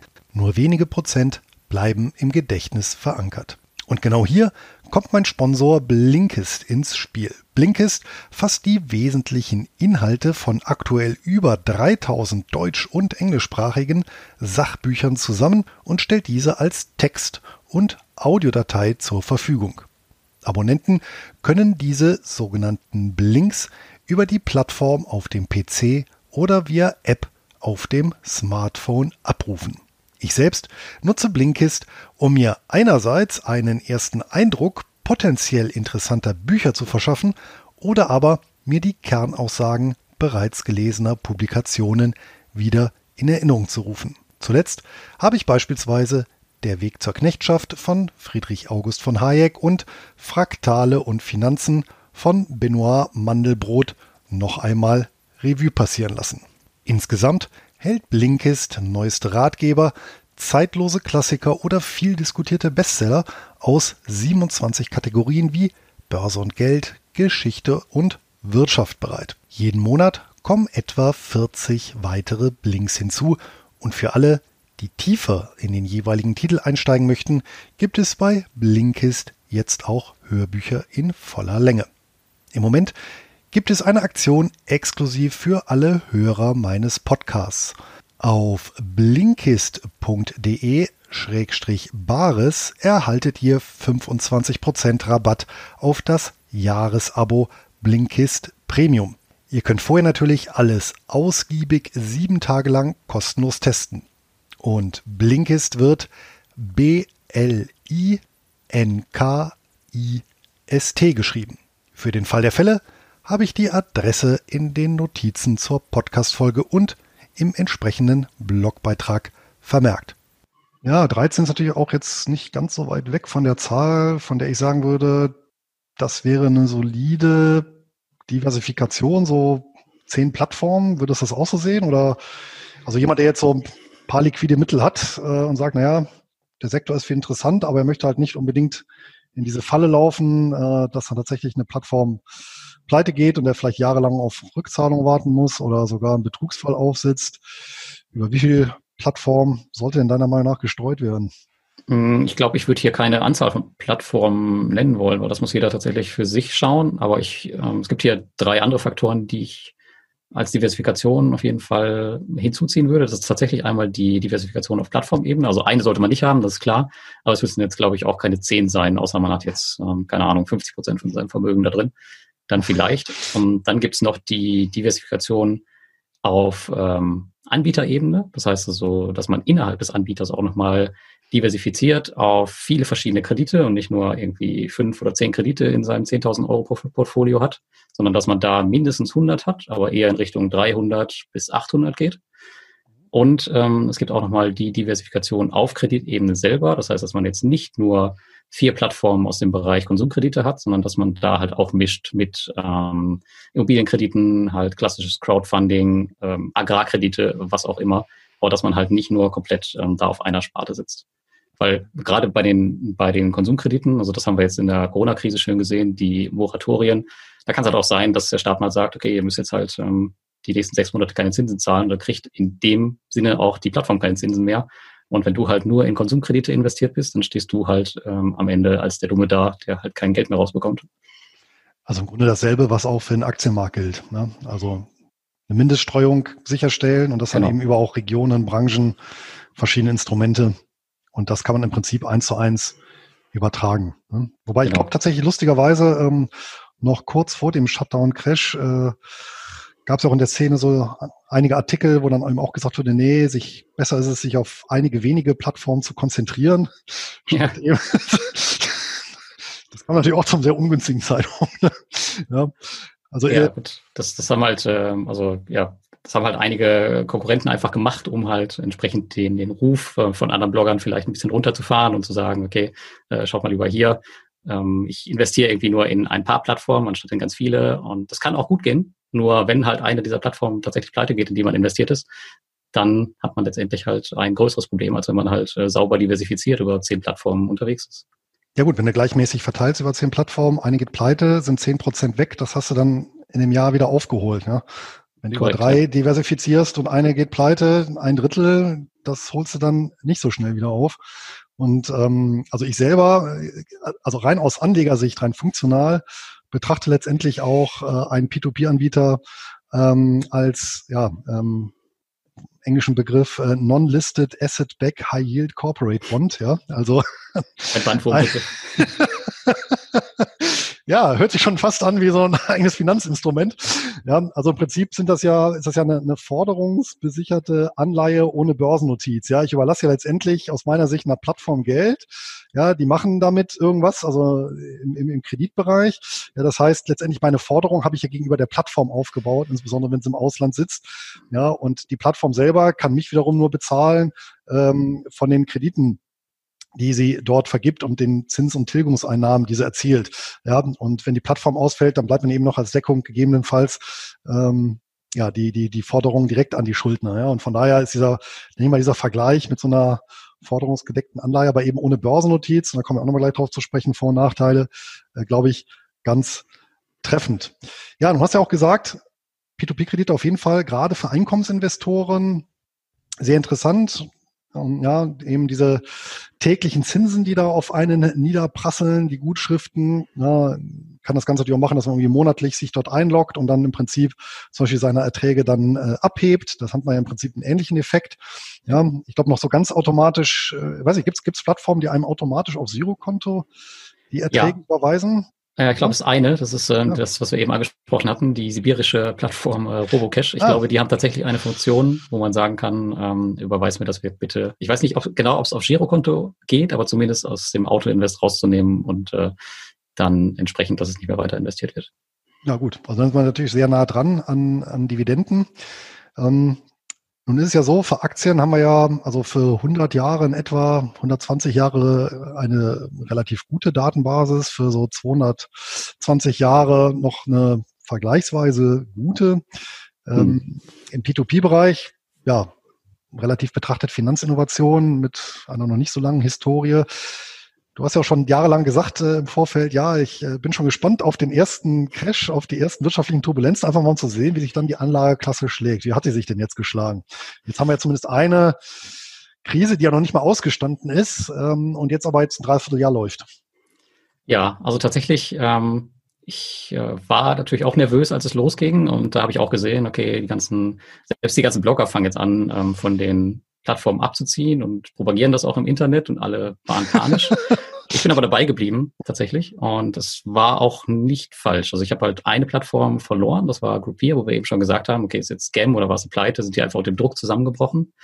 Ähm, aber letztendlich vermutlich. eine Mischung aus beiden, genau. Ähm, aber ich an sich war es eine gute Zeit für die Branche, weil nämlich alle Scams aufgeflogen sind. Ähm, man hat gemerkt, es gab so einen richtigen Transparenzboom äh, bei dem, beim Großteil aller Plattformen. Also die haben wöchentliche QAs abgehalten, um den Leuten halt ähm, zu erklären, was genau sie machen und ähm, ja, wie die Pläne aussehen, was für Maßnahmen sie ergriffen haben. Und auf der anderen Seite wurde aber auch gerade wegen dieser Scams die Regulierung vorangetrieben. Ich habe es eben gesagt, im nächsten Jahr wird es Lizenz in Lettland geben. Und da kriegen zum Beispiel alle Kredite auch eigene äh, Wertpapier-Kennnummern, lustigerweise. Da bin ich mal gespannt, wie sie das machen. Aber das wird im nächsten Jahr auf jeden Fall auch passieren. Das heißt, dann gibt es eine dritte Stelle, die da drauf schaut. Und daher ist tatsächlich, würde ich sagen, mein Fazit aktuell zur Krise positiv. Es gab eine extrem schnelle Erholung. Also die ähm, natürlich alle wollten, also diese Krise, die wir hatten, das war ja vor, vorrangig erstmal eine Liquiditätskrise, weil alle wollten ihr Geld raushaben.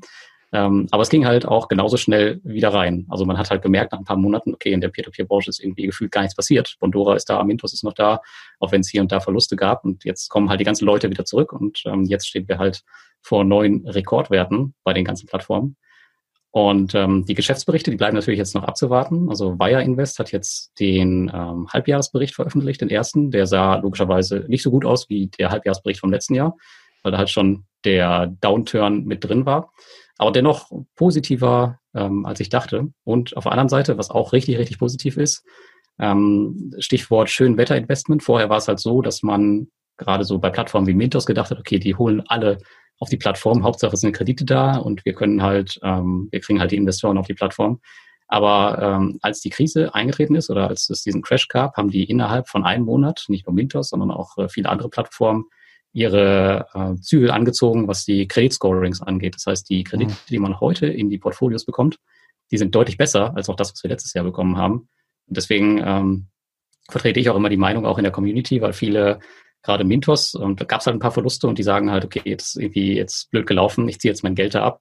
Aber ich glaube, das ist halt genau der falsche Weg, weil damit ähm, äh, naja, sorgt man halt dafür, dass die Ausschüttungen auf der einen Seite weniger werden und man am Ende auf einem Verlust sitzen bleibt. Aber der richtige Weg wäre hier eigentlich jetzt antizyklisch zu handeln und halt halt diese besseren Kredite mitzunehmen und halt auf der anderen Seite seine Ausschüttung hochzuhalten oder vielleicht sogar noch zu erhöhen, um halt die Verluste wieder rauszubekommen. Und dazu hatte ich letztens ein Interview mit dem Martin Schulte, das ist der CEO von Mintos, und der meinte, dass es circa drei Wirtschaftszyklen braucht in den ähm, Peer-to-Peer-Krediten, dass man wirklich ein valides Ergebnis für sein Investment hat. So, und jetzt muss man sich mal gegenüberhalten, gegenüberstellen, dass halt viele Investoren mit der Einstellung an die Peer-to-Peer-Plattform rangehen, okay, ähm, ich packe da mein Geld drauf und ähm, wenn ich jetzt Aktien kaufen will, dann ziehe ich das wieder runter und die nutzen das so als Hop-on, Hop-off-Investment. Und das ist, glaube ich, irgendwie die falsche Einstellung. Aber ich glaube, das ist auch mit ein Fazit der Krise, dass man das halt so ein bisschen besser im Kopf für sich klar gemacht hat und vielleicht merkt, okay, das muss ich doch ein bisschen ernster angehen, das Thema, und dann äh, halt auch daraus lernt. Ja, was mir so insbesondere halt vor äh, der diesjährigen Krise doch sehr ins Auge gesprungen ist, dass es doch einige gab, ja, auch durchaus unter den Bloggern, äh, die ja das Ganze eben gar nicht wirklich so klassifiziert haben, eben als Risikoinvestment, ja. Also ja. bis hin zu solchen Aussagen wie P2P-Tagesgeld, ja, weil ja, wenn ich Überschussliquidität habe, packe ich das eben drauf, ja, äh, auf so eine Plattform und wenn ich das Geldbedarf habe, dann, dann ziehe ich es halt eben ab, ist ja wie ein Tagesgeldkonto. Ähm, bot sich natürlich auch an bei der einen oder anderen äh, Plattform und äh, spätestens dann im März wurde klar, nein, das ist eben keine liquide oder zumindest nicht jederzeit liquide Anlageklasse. Ne? Ja, auch gar nicht sein. Ich meine, dahinter sind laufende Kredite, die kann man ja nicht einfach beenden und das Geld auszahlen. Das, ist halt, das, halt, das haben viele halt nicht verstanden. Also wenn alle gleichzeitig ihr Geld rausziehen wollen, dann wird jede Plattform einfach in Bedrängnis kommen. Dann wird alles in Bedrängnis kommen. Das ist halt, jeder, keiner kann einfach äh, ja. alles auszahlen. Das geht einfach nicht. Nee, zumal Bedrängnis. Ich habe ja nur Anspruch auf die Gelder, wo die Kredite ja dann auch wirklich zurückgezahlt sind oder wo tatsächlich Zahlungen geflossen sind. Ja, genau. Und äh, auch da äh, bei den Plattformen, äh, wo eben gesagt wird, naja, ähm, ihr könnt jederzeit an euer Geld rein, aber dann war immer der Zusatz mit der Maßgabe, dass wir gerade genug Liquidität haben, um euch auszubezahlen. Ja. ja weil wir gerade eben genug Zuflüsse haben. Und das war immer unter Vorbehalt. Und genau diese Bremse haben die ja dann knüppelhart reingehauen im März und gesagt, nö, jetzt gibt's erstmal kein Geld mehr, wir müssen warten. Ja. Richtig. Ja. Ich würde mir auch viel mehr Sorgen machen, wenn das Geld halt immer ausgezahlt werden kann, ähm, weil da muss man sich ja schon fragen, okay, was, was steckt da irgendwie hinter, wenn die immer zahlen können? Ja, weiß man nicht. Gelddruckmaschine im Keller oder sowas. Ne? Aber warum betreibt man eine P2P-Plattform? Ne? ja, ähm, ich glaube, in den, in den USA ist ja so, da gibt's diese Anlageklasse ja schon bisschen länger und die haben jetzt nicht den zweiten, also nicht den, den, den, den ersten wirtschaftlichen Einbruch, sondern mittlerweile den zweiten erlebt. Die sind ja voll durch die, äh, durch die Weltfinanzkrise seinerzeit auch mitgegangen, so die, die älteren US-amerikanischen Plattformen. Mhm. Und das war ja nun eine ausgesprochene Kreditkrise. Wie waren da so die Erfahrungswerte? Wie hat sich da die Anlageklasse gehalten? 2007 bis 2009? Ähm, ich würde sagen, deutlich schlechter, wobei das Konzept der Plattform da auch ein bisschen anderes ist. Also ich glaube, die haben nicht diese, auch nicht diese Payday Loans, und ähm, also ich kann halt auf keiner Plattform da investieren oder konnte es nie, deswegen kann ich das nur aus den, aus den Studien sagen. Und da war es halt so, dass wirklich auch ähm, zwei Faktoren zu einem positiven Ergebnis beigetragen haben. Das war einmal die Diversifikation, das heißt, ähm, die Investoren, die halt äh, über, ich glaube, die, der Schwellwert war laut den Studien irgendwo bei ähm, 300 Krediten, die waren halt am Ende deutlich positiver oder hatten ein deutlich positiveres Ergebnis als die mit weniger. Und auf der anderen Seite war noch die Bonität wichtig. Das heißt, diejenigen, also in guten, in schönen Wetterzeiten sind halt ähm, diejenigen besser, die halt die Hochrisikokredite mit reinnehmen. Aber in der Krise hatten halt, waren halt diejenigen am Ende immer noch im Plus, die halt eher auf die solideren Kredite gesetzt haben. Aber ich glaube, das kann man nicht vergleichen jetzt mit der jetzigen Krise, weil halt das Konzept der Plattform hier komplett anders ist. Deswegen, mhm. ähm, ich hatte auch mit einem ähnlichen Ergebnis eigentlich gerechnet, wie es in den USA der Fall war, aber das Gegenteil war der Fall eigentlich. Also letztendlich liefen diese kurzen Payday-Loans einfach weiter, wurden ausgezahlt. Wenn wir jetzt bei den Konsumkrediten bleiben, die haben ihre Scorings angepasst und die Kredite, die danach gekommen sind, die waren auch wieder fein, weil halt entsprechend die Scorings angepasst waren. Und das funktioniert halt ganz gut, wenn man kurzlaufende Kredite hat, aber bei Krediten, die halt 12 oder 24 Monate laufen, da geht das halt nicht. Die laufen halt erstmal weiter und wenn der Kreditnehmer in der Zeit ausfällt, dann hat man halt Pech gehabt. Ja, das ist wohl so. Kommen wir nochmal zurück zum, ich sage jetzt mal 100% Aktieninvestor. Ja, also wir sind uns klar, P2P-Kredite ist äh, Risikoinvestment. Und wenn jetzt ein Anleger sagt, naja, von meinem Risikokapital, das habe ich bisher 100% in Aktien diversifiziert äh, oder disponiert, mh, hm, wie könnte so eine Person denn vorgehen, um jetzt zu sagen, naja, das mit den P2P-Krediten hört sich ganz interessant an. Aber erstens, warum äh, ist es vielleicht sogar ganz zweckmäßig, in, in diese Anlageklasse zu investieren? Und B, wie sollte so eine Person da jetzt konkret vorgehen? Ja. Also erstmal ist ja ganz cool, dass man, äh, wir haben es jetzt schon mehrfach angesprochen, wir haben einen äh, stetigen Cashflow und was man jetzt in der Krise gesehen hat, es hat halt fast gar keinen Einfluss, würde ich sagen, oder gar keine Korrelation zum Aktienmarkt. Also ähm, bei den letzten Korrekturen, die wir in den letzten Jahren hatten, seit ich investiere, das sind jetzt circa fünf Jahre, hat keine einzige Korrektur, außer jetzt die wir, die, die wir im März hatten an der Börse, äh, wirklich auch einen Einfluss auf die Peer-to-Peer-Plattform gehabt. Und ich glaube, diese, diesen Blitzcrash, den wir jetzt hatten, ähm, da war jedes Investment vor betroffen. Also da ähm, kann man dann, weiß gar nicht mehr, äh, wie man da die Korrelation überhaupt noch äh, messen kann. Aber generell ist es so, dass es halt eine sehr, sehr coole Ergänzung zum Aktienportfolio ist und in, äh, sagen wir mal, normalen Korrekturphasen äh, mit dem Peer-to-Peer-Portfolio überhaupt gar nichts passiert. Also das ist, das ist auf jeden Fall der Fall. Und wenn man da rangehen möchte, dann würde ich auf jeden Fall nicht den Weg gehen, ähm, jetzt irgendwie gleich zehn Plattformen zu besparen, sondern ich würde erstmal ähm, drei oder vier solide nehmen, mit wenig Geld antesten und schauen, ob das was für mich ist. Ähm, da können wir auch mein Musterportfolio verlinken oder äh, meinen Plattformvergleich. Ähm, da kann man sich dann die entsprechenden raussuchen. Aber äh, generell würde ich jetzt nicht ganz viele Plattformen nehmen. Und dann, wenn man ein bisschen erfahrener ist, dann kann man durchaus den Wert hochschrauben. Ich glaube, hier gibt es keinen festen Wert, den man irgendwie vorgeben kann oder sowas. Ich präferiere da so 10 bis 15 Prozent. Ich liege aktuell bei 10. Ähm, aber das muss jeder anhand seines Risikoappetits da selber entscheiden, würde ich mal sagen. Mhm. Gut. Das heißt, ich habe eine Anlageklasse, die unabhängig ist vom Geschehen an den Börsen. Klar, in Extremszenarien, aber ein Extremszenario ist ja im Prinzip dadurch gekennzeichnet, äh, dass die Korrelation Richtung einschnellt. Also in dem Fall alles ja. gerichtet nach unten geht. Das, das ist ja das, das ist ja das Merkmal, jetzt bis auf und Ausnahme von Tagesgeld. Ja, ähm, von daher, ähm, aber wer da wahrscheinlich breit diversifiziert war jetzt im Frühjahr über viele Plattformen, der hat wahrscheinlich auch weniger Verluste eingefahren, also Buchverluste, als jemand, der jetzt, weiß ich nicht, im S&P 500 also, oder einem anderen marktbreiten Index investiert war. Ne? Das ist ja 40 Prozent runtergegangen. Korrekt, ja. Also ich habe, wie gesagt, eine Plattform verloren und ich glaube, das hat mich jetzt im Endeffekt ähm, aufs Jahr gesehen, äh, liege ich, glaube ich, bei zwischen 5 und 6 Prozent dieses Jahr mit den Peer-to-Peer-Krediten. Normalerweise würde ich halt ein bisschen höher liegen, aber das ist auch noch äh, vollkommen okay. Und während der Krise ist wirklich tatsächlich nichts passiert, ja, als alles nach unten rauschte.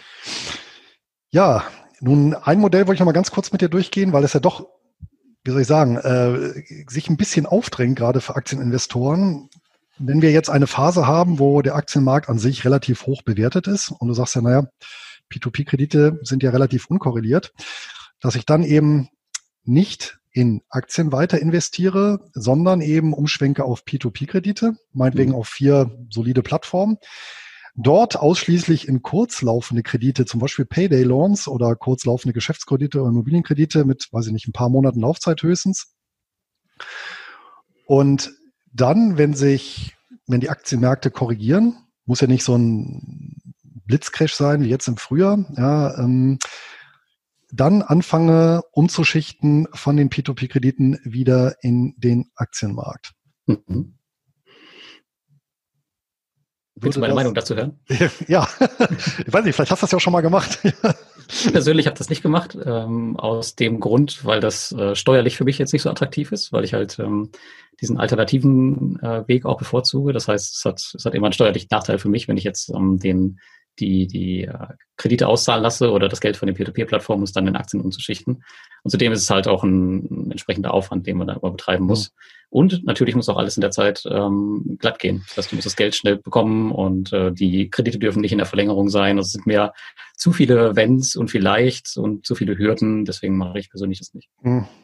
Also systematisch, sagst du, ist, hängt das eben an zu vielen Faktoren, die sich schlecht kontrollieren ja. lassen. Ne? Ja, es gibt aber durchaus ähm, auch bekanntere Investoren, die das machen, wie der Alex Fischer. Der parkt zum Beispiel auch, ähm, wenn er entsprechenden Cash-Überschuss hat in seinen, seinen, seinen bestimmten Phasen, die er da hat, dann parkt er auch einen Teil bei Peer-to-Peer-Krediten, aber halt nicht alles, weil er halt diesen Fall äh, ausschließen will, ähm, dass er halt nicht rechtzeitig an das Geld kommt und mhm. deswegen parkt er nicht alles da. Naja, man muss natürlich auch fairerweise sagen, wir hatten ja jetzt äh, Blitzcrash eben im, im, im Frühjahr. Innerhalb von 19 Börsentagen äh, mhm. hatten wir eben das Crash-Szenario erreicht von minus 20 Prozent von der Spitze.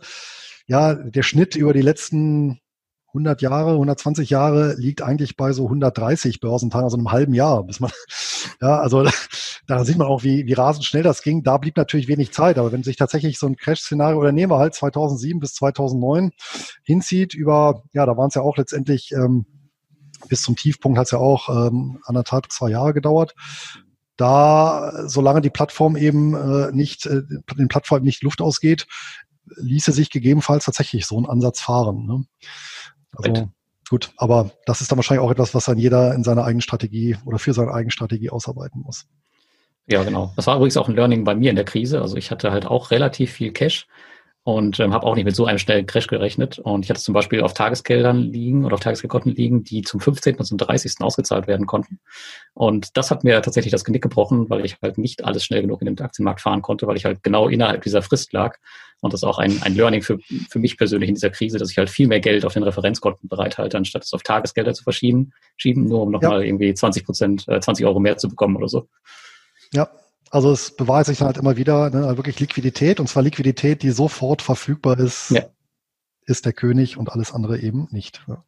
Ganz genau. Aber du hast ja auch gesagt, also es war ein extrem schneller Crash. Also das ist ja, ja eher nicht äh, die Normalität. Nicht ganz repräsentativ, nein. Ja. So ist das. Ja, kommen wir nochmal zu einem Vergleich Börse P2P-Kredite. Und zwar ähm, beispielsweise eine deiner Lieblingsplattformen, ähm, ist ja Bondora, ich glaube, ist ja auch die, die, die erste, wo du mit dabei warst. Und die haben mhm. so ein spezielles Konzept. Im Prinzip investiert man da ja nicht mehr in einzelne Kredite, sondern man schmeißt alles in den großen Topf. Ja. Und Bondora investiert oder vergibt aus diesem Topf Kredite. Und ähm, sofern eben Geld verfügbar ist, kann man da auch Geld rausziehen. Nun ist dort, glaube ich, momentan die Rendite liegt bei 6,75 Prozent. Ja, äh, wenn man dort investiert, und wenn ich dann eben gegenüberstelle, beispielsweise einen ja, konservativen gedeckten Preferature, also so eine börsennotierten Genussschein, jetzt in den USA oder Kanada gibt's welche, ja, die noti also da erziele ich vielleicht eine Rendite von irgendwo 5,56 Prozent, habe aber einen regulierten Markt, habe eine Börsennotiz, also permanente Verfügbarkeit, ja, und habe eine entsprechende Deckung, die eine Rückzahlung sehr, sehr, sehr wahrscheinlich macht, plus die gesamte SEC, also Börsenaufsicht, äh, die das Ganze überwacht da muss ich sagen, das wäre jetzt für mich tatsächlich so eine Plattform, wo ich sage, das stimmt für mich so das Rendite-Risikoprofil nicht ganz, wenn ich es eben mit anderen Möglichkeiten vergleiche. Ja, ja, das mag sein. Also Bondora ist hier tatsächlich ein Sonderfall, weil ich ähm, das Team schon etliche Male besucht habe. Ich kenne die Investoren, die hinter Bondora stehen persönlich. Ähm, das Unternehmen gibt es seit mehr als zehn Jahren. Und ich kenne auch das Konzept, was hinter Go and Grow steckt und davon bin ich halt einfach überzeugt. Deswegen ähm, wähle ich einfach diese Möglichkeit. Und ähm, der andere Grund ist natürlich, also wenn ähm, jetzt jemand überlegt, okay, mache ich lieber das oder das, äh, wenn ich jetzt Bondora vergleiche mit ähm, einem Investment in deine entsprechenden Ideen, dann ist Go and Grow natürlich viel, viel einfacher. Also der Zugang ist viel, viel einfacher. Äh, natürlich ist das Geld im Zweifel auch einfacher weg, muss man auch sagen. Ja.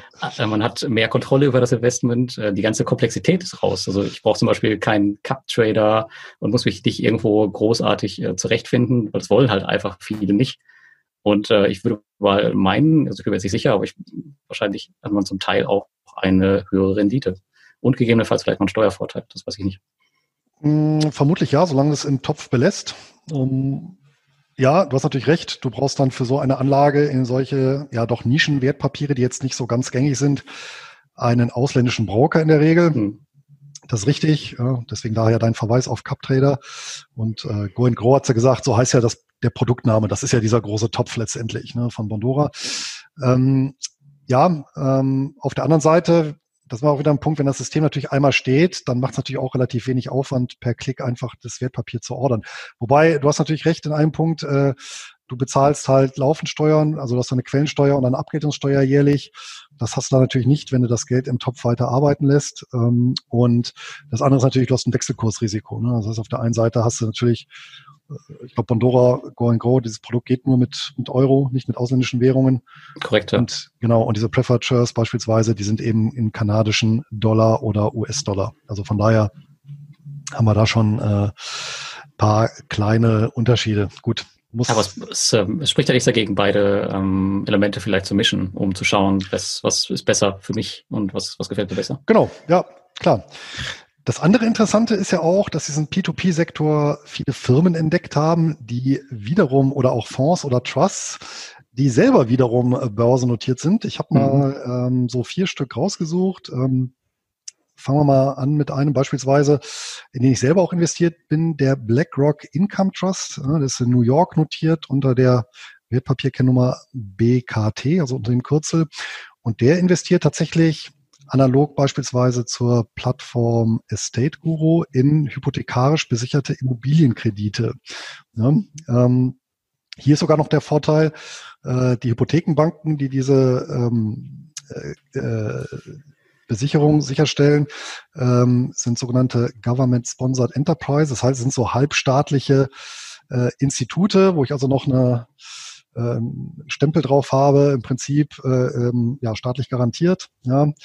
Und dementsprechend auch ein Investment, was beispielsweise jetzt im äh, Frühjahrscrash äh, wenig nachgegeben hat. Ja, und auch da hat eben den Vorteil äh, ständiger Verfügbarkeit, allerdings natürlich zugegebenermaßen leichte Schwankungen auch mal im Kurs. Ähm, was wäre da für dich so der, der, der Punkt, wo du sagst, nee, ich ziehe dann doch lieber die Plattform vor? Jetzt mal Wechselkursrisiko außen vor, logischerweise, weil das haben wir natürlich da auch wieder. Ja, ich kenne jetzt den, den Trust an sich nicht, aber ich würde jetzt mal die Frage stellen, wie sind denn da die Ausschüttungen? Kriegt man die irgendwie täglich oder wöchentlich oder schüttet der nur vierteljährlich aus oder monatlich? Quartalsweise.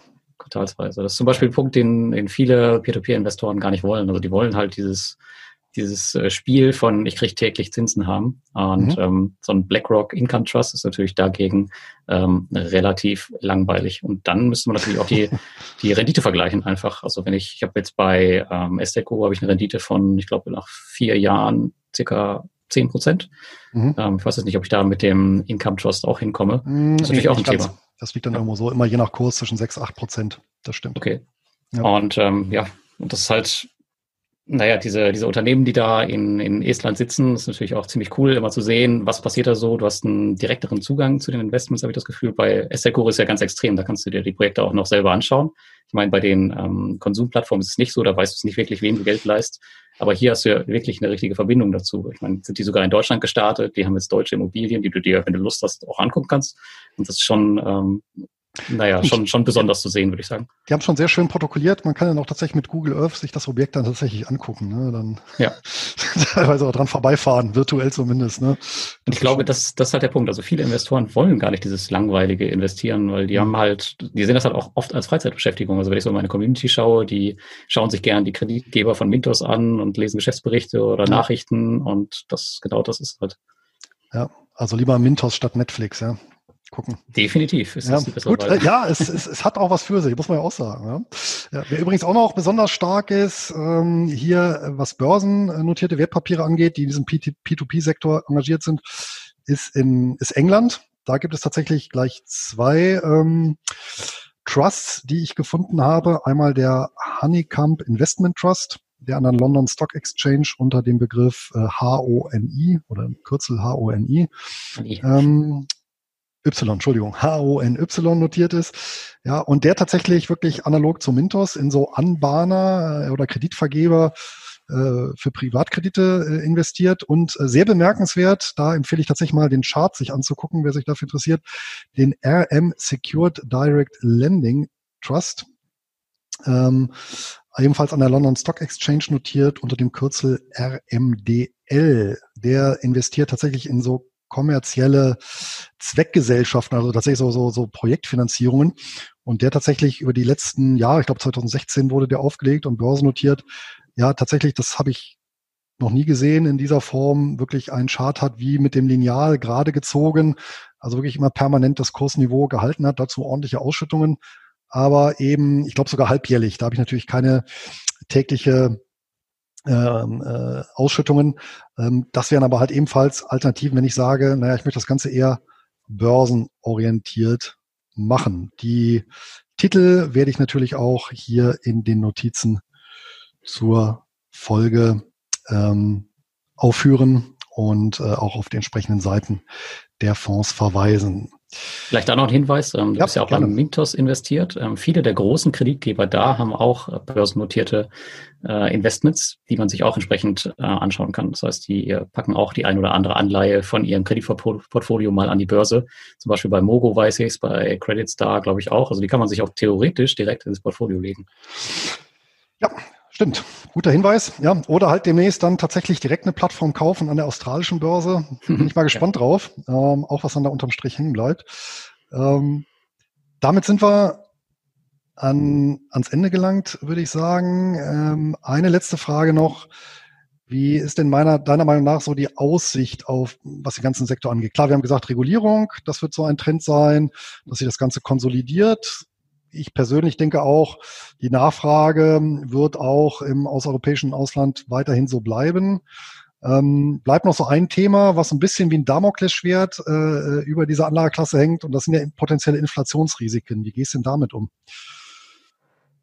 Ähm, gar nicht. Also ich kann, kann ja groß nichts machen. Also ich äh, investiere einfach weiter und äh, schaue, was passiert. Ähm, viele Kredite werden ja tatsächlich in diesen Weichwährungen vergeben ähm, andere wiederum einfach in Euro, aber ich mache da jetzt keinen Unterschied. Hm. Also Wobei bei Inflationsrisiken meine ich jetzt eher, äh, gibt ja doch durchaus den einen oder anderen Autor, der davon ausgeht, dass jetzt in den 2020er Jahren die Inflation deutlich ansteigt und wenn wir dann eben nicht mehr wie jetzt 0 oder 1 Prozent haben, sondern eben mal 5, 6 Prozent, dann schmilzt ja meine Rendite von beispielsweise eben 10 äh, real auf äh, 4 Prozent beispielsweise. Sicherst mhm. sich da auch ein Stück weit ab über Laufzeiten, dass du sagst, okay, ein Teil meines Portfolios hat immer kurze Laufzeiten und ähm, Dann so. bin ich ja nicht so mhm. zinssensibel beispielsweise oder inflationssensibel. Ja, nee, tatsächlich, dann, dann bleibt meine Antwort gleich, äh, gar nicht. Also ich sichere mich da nicht ab, ähm, sondern schaue da einfach, was passiert. Weil das Thema ist, ähm, ich würde mal sagen, so unnahbar für mich. Also ich weiß ja nicht, wann das jetzt eintritt. Also ich sichere mich dagegen nicht ab und schaue da einfach, was passiert. Ich meine, mein Investmentportfolio ist breit genug gestreut. Ähm, ich habe jetzt zehn Prozent in Peer-to-Peer-Krediten. Ähm, und ähm, da schauen wir einfach. Ja, ich glaube, es ist auch nochmal so wichtig, am Ende festzuhalten, es ist eine interessante Beimischung, aber ich würde den Sektor auch niemals als Hauptstütze äh, meines, äh, meines Anlageportfolios ähm, Korrekt, ja. auserkoren. Ja? Ähm, also das äh, wäre dann doch etwas zu viel des Guten. Ich glaube, da könnte ich auch nicht mehr ruhig schlafen. Ja, das ist ein ganz wichtiger Faktor sowieso. Ne? Solange man ruhig schläft, ist eigentlich die, die äh, Asset-Allokation immer äh, in Ordnung grundsätzlich. Ja. ja, gerade bei Groupier habe ich wirklich äh, viele Mails bekommen äh, von Leuten, die echt, ähm, naja, fast ihr ganzes Geld da drin hatten. Und ähm, ja, weil die einfach nicht den Unterschied erkannt haben, was ist die eine Plattform, was ist da gut, was ist da schlecht und ja, dann halt extrem viel Geld verloren haben und gar nicht diversifiziert haben. Das ist halt echt, da muss man aufpassen. Ja, gut, aber das ist genauso wie die Berichte, die jetzt halt äh, auch im Frühjahr dann äh, durch die Presse gegangen sind von ja, Rentnern, die irgendwie äh, die Hälfte ihres Geldes in Wirecard investiert haben. Ja, also da muss man echt wirklich sagen, Hausaufgaben leider nicht gemacht. Ja. Ja, und ja, viele Leute beschäftigen sich auch, glaube ich, nie, einfach nicht gut damit. Und hier vielleicht nochmal das Beispiel äh, Groupier. Also ich kriege bis heute noch Mails von Leuten, die halt fragen, was ist denn mit Groupier? Ich habe jetzt Geld überwiesen, aber es wird gar nicht investiert. Dann hast du da eine Idee, was da los ist? Also die kriegen das überhaupt gar nicht mit, wenn da irgendwas passiert. Also sie haben so wenig Interesse an ihrem Geld. Das werden jetzt wahrscheinlich deine Hörer nicht betreffen, aber da bin ich echt immer verwundert, was da teilweise passiert in den Köpfen mancher Menschen. Wenn wir schon beim Thema Hausaufgaben sind und informieren. Ja, wer jetzt Blut geleckt hat, wo kann er sich denn bei dir konkret informieren? Was für Formate bietest du denn da an? Vielleicht äh, kostenlos und dann auch kostenpflichtig gerne. Ähm, ja, kostenlos natürlich mein Bandwurm-Blog, äh, passives Einkommen mit peertopeer.de. Ähm, dazu gibt's auch einen YouTube-Kanal, der genauso heißt und auch einen Podcast, der genauso heißt. Also da kann man sich dann ein Format aussuchen, ähm, wenn man möchte. Hier veröffentliche ich zweiwöchentlich meine Berichte über entweder verschiedene Peer-to-Peer-Plattformen oder über allgemeine Themen, was Peer-to-Peer-Kredite angeht. Und wenn man da anfangen will, dann ist am besten eine Neugier-Seite, die natürlich auch kostenlos ist. Und da findet man eigentlich alle Zugriffspunkte. Das heißt, es gibt eine kostenlose Community, eine Telegram-Gruppe. Ähm, es gibt einen Plattformvergleich, wo man sich entsprechend die Plattform einmal anschauen kann und ähm, sowas auf einen Blick sieht, wie welche Plattform bietet Geschäftsberichte an, seit wann, sie, äh, wann sind die gegründet worden, ähm, seit wann bin ich investiert, hat Zugriff auf mein Portfolio etc. Ähm, kostenpflichtig habe ich tatsächlich gar nicht so viel. Äh, ja, ich habe mein Buch zu dem Thema geschrieben und es gibt einen Udemy-Kurs, die beide aber relativ bezahlbar sind. Deswegen ist das gar nicht so kostenpflichtig. Prima. Ja, und äh, nicht zu vergessen, äh, das P2P-Café, was ja auch noch als Audioformat zusammen mit dem Thomas machst. Ja, schönen Gruß von dieser Stelle aus. Ja, ähm, da war ich auch schon mal zu Gast bei euch. Ist ja. auch ein sehr, sehr nettes Unterhaltungsformat. Ja, was aber trotzdem, ja, jede Folge liefert da ja doch äh, erheblichen Mehrwert. Muss man ja, auch sagen, da lerne ich auch immer wieder was dazu. Genau, das habe ich ganz vergessen, ja. Da haben wir auch äh, regelmäßig jemanden aus der Community auch zu Gast. Also das heißt also Investoren, die jetzt keine Präsenz im Internet haben, sondern einfach nur in der Community sind und halt investieren. Das war doch mal ganz cool, sich mit denen da zu unterhalten. Guck mal, ich habe schon so viele Formate, dass ich selbst äh, meine Formate, die Formate vergessen habe. Ja, das ist natürlich schon ein bedenkliches Zeichen. ja, apropos Buch, ja, ähm, ein wirklich äh, prima, äh, prima Werk, ja, mit äh, hervorragenden Gastautoren auch, ja. Und ähm, wir haben ja im Vorfeld gesagt, drei Bücher schmeißen wir in die Runde ähm, ans geneigte Publikum. Das heißt, wer eines der drei Bücher ähm, gewinnen möchte, wie heißt das Buch nochmal? Das heißt, äh, investieren in Peer-to-Peer-Kredite. Das heißt, äh, ist jetzt kein passives Einkommen mit Peer-to-Peer, -Peer, sondern investieren in Peer-to-Peer-Kredite. Investieren in Peer-to-Peer-Kredite. Ja, einzige Bedingung, einfach in den Kommentar zu äh, dieser Folge, sei es jetzt äh, im Blog, sei es auf YouTube oder ähm, auf der Podcast-Plattform, einen Kommentar hinterlassen mh, hm, in dem Format P2P-Kredite finde ich, Punkt, Punkt, Punkt, weil, Punkt, Punkt, Punkt. Ja, da bin ich immer gespannt auf die Antworten, die eintrudeln und dann nach einer gewissen Zeit, äh, eine Woche nach Veröffentlichung äh, dieser äh, Folge werde ich dann ähm, bewährterweise von einem meiner Kinder die drei Gewinner ziehen lassen und dann auch unmittelbar benachrichtigen. Buch kommt dann mit der Post, vielleicht dann sogar noch äh, knapp vor Weihnachten. Hey, da war es aber Versprechung. Vielleicht. Weihnachten nicht schon nächste Woche? Ja, kann ja sein. ja, jetzt wo du sagst, stimmt. Schauen wir einfach mal. Ja, Lars, ähm, war mir eine große Freude, mal den Sektor P2P jetzt insbesondere aus dem Blinkwinkel des Einkommensinvestors und Aktionärs zu betrachten und hier mal so ein bisschen abzutauchen in die Erfahrungen, ähm, die dieses Jahr doch ganz besondere Jahr gebracht hat. Ähm, bleibt nur noch dir ähm, oder euch äh, daheim, dir und deiner Familie, einen schönen Jahresausklang zu wünschen, auch wenn es traditionell diesmal nicht nach Schottland geht. Ja, ja leider nicht. Ähm, ja, leider nicht. Ja, trotzdem wünsche ich euch äh, schöne Weihnachten, kommt gut ins neue Jahr und äh, wir sehen uns dann bestimmt wieder. Ja, danke, Luis, dass ich hier sein durfte und ich wünsche dir auch ein schönes Fest und ein frohes neues Jahr und vielleicht schenkst du mir eine Glühbirne hier für den Raum, damit es hier mal hell wird. Wird langsam dunkel. Auch das kriegen wir hin. Genau. Und das Ganze natürlich auch allen Zuschauern und Zuhörern. Ja, schönen Jahresausklang, guten Übergang ins neue Jahr. Macht es gut. Bis dahin eine ertragreiche Zeit. Bis dahin. Tschüss. Tschüss.